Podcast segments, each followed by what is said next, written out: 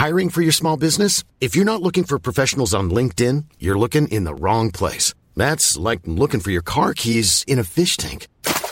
LinkedIn helps you hire professionals you can't find anywhere else, even those who aren't actively searching for a new job but might be open to the perfect role. In a given month, over 70% of LinkedIn users don't even visit other leading job sites. So start looking in the right place. With LinkedIn, you can hire professionals like a professional. Post your free job on linkedin.com slash people today. O que Isaías já sabia 700 anos antes de Jesus nascer. Isaías capítulo 53. Comentário de Mário Persona. Existem dois testemunhos aqui, um que é dado do céu e um que é dado da terra. Versículo 13 ao 15 é o testemunho do céu. Deus está falando: Eis que o meu servo operará com prudência, esse é o ministério de Cristo, será engrandecido, sua obra, eu creio, eu creio elevado, no sentido da ressurreição, e muito sublime a sua glorificação. Aí ele fala do, do ponto ao qual ele desceu no versículo 14, que foi a sua humilhação completa aqui. Porém, no versículo 15 já entra na sua no seu domínio. Borrifará muitas nações, os reis fecharão suas bocas por causa dele, porque aquilo que não lhes foi anunciado verão, e aquilo que eles não ouviram entenderão. Aí no versículo, daí no capítulo 53, isso tudo sendo falado do ponto de vista do céu. Aí no capítulo 53 é o que é dito do ponto de vista da terra. Ah, começando no versículo 2, né? Aparentemente o versículo 1 ainda é, ainda faz parte desse bloco de versículos anteriores. Quem deu crédito à nossa pregação e a quem se manifestou o braço do Senhor, isso nos fala da indiferença com a qual ele foi recebido aqui quando ele veio. Mas no versículo 2 do capítulo 53, já é a, a visão uh, da terra, a visão daqui, a visão do remanescente judeu que irá se converter no futuro, depois do, do arrebatamento da igreja. Aqui a, a igreja não aparece nesse capítulo, como não aparece no Antigo Testamento, de qualquer maneira, mas aqui é tudo, tudo tem a ver com Israel e com o mundo, com a terra. E é assim que ele ele sobe como renovo perante ele, perante Deus. Um renovo é um broto, é aquele brotinho verde que vai, vai nascendo, porém a raiz é de uma terra seca, porque ele vem de Israel, que não tem nenhuma, nenhuma água. Israel é, é totalmente seco, nada de vida em Israel. Mas sai esse broto verde, que vai ser aquele mesmo que vai dizer se ao lenho verde fazem isso, que dirá ao lenho seco? Eu acho que é em Lucas, se não me engano, ele fala a hora que ele está caminhando para a cruz. Porque se ao madeiro verde fazem isto, que se fará ao seco?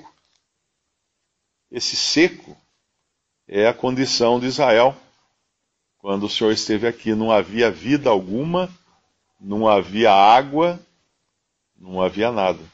Mas aí brotou um broto, um, um broto verde aqui, que sobe como renovo, como perante ele, como raiz de uma terra seca, não tinha parecer nem formosura. Olhando para ele, nenhuma beleza víamos para que o desejássemos. Por quê? Porque Israel, os judeus não tinham a capacidade de apreciar qualquer tipo de formosura no Messias um, um judeu, eu li um comentário, um judeu que comentou que se esse capítulo falar do Messias, ele tem que falar de dois Messias. Porque é tão, é tão antagônicas as duas figuras que aparecem aqui que nem parecem que são a mesma pessoa. Nós sabemos que são. Nós não podemos deixar de pensar que essas mesmas pessoas podem estar vivas hoje e não enxergar nada disso também porque elas vão elas vão ser despertadas no, durante o depois do arrebatamento, não é? E porque qual a noção que qualquer pessoa teria vendo o Senhor pregado numa cruz? ah, fez alguma coisa errada. Está pagando por algum crime que cometeu.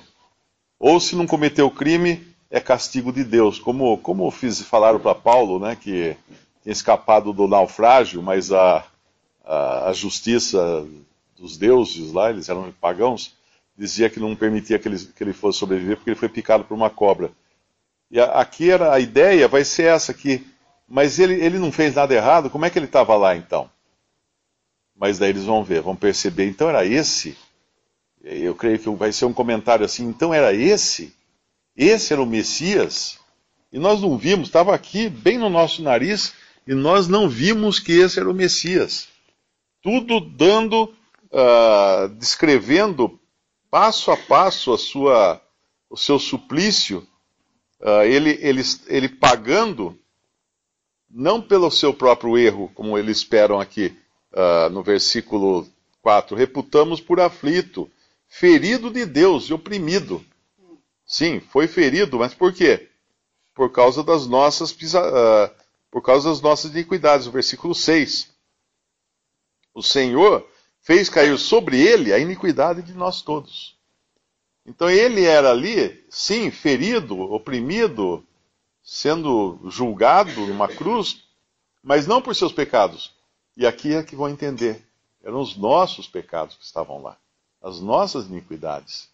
E, a, e, essa, e esse duplo aspecto do Messias, ele continua por exemplo, no versículo 8, da opressão e do juízo foi tirado, e quem contará o tempo da sua vida? A outra tradução, eu não sei, essa, essa aqui acho que não está tão boa. A outra tradução fala: quem, quem contará a sua linhagem ou a sua descendência? É a tradução mais correta. Porque, evidentemente, alguém que, que estava sendo morto ali não teria descendência. Então é uma surpresa que no versículo no versículo uh, eh, 10, fala que ele verá sua posteridade. Olha que coisa incrível. Ele acaba, mas que, que, quem vai poder dizer que ele tem descendência, posteridade? E aí no versículo 10, ele contará, ele verá a sua posteridade. Por quê? Porque ele ressuscitou. Ele ressuscitou, ele pode ver a, a sua posteridade porque ele ressuscitou. E ainda assim que a gente puder, alguém poderia pensar que ele ficou ali entregue à sua própria sorte, nós sabemos que Deus o abandonou nas três horas de trevas.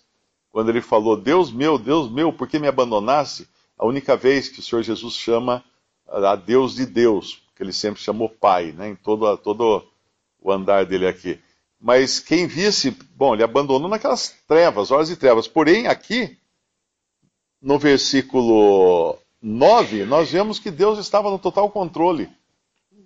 Porque assim, assim que ele morre, então, eles vão sepultá-lo numa vala comum de bandidos. Mas Deus vai deixar isso? Não. Puseram a sua sepultura com os ímpios. Ele já devia ter, aqueles, aqueles outros dois que estavam sendo crucificados com eles, já devia ter uma cova aberta para jogá-los lá dentro. Os ladrões, os malfeitores. Puseram a sua sepultura com os ímpios, mas o que o que Deus fez? Não, não ia deixar. Com o rico na sua morte. Deus providenciou que dois discípulos ocultos, né, que não se manifestavam, aparecessem naquela hora para dar a ele uma sepultura digna. Visite respondi.com.br. Visite também 3minutos.net.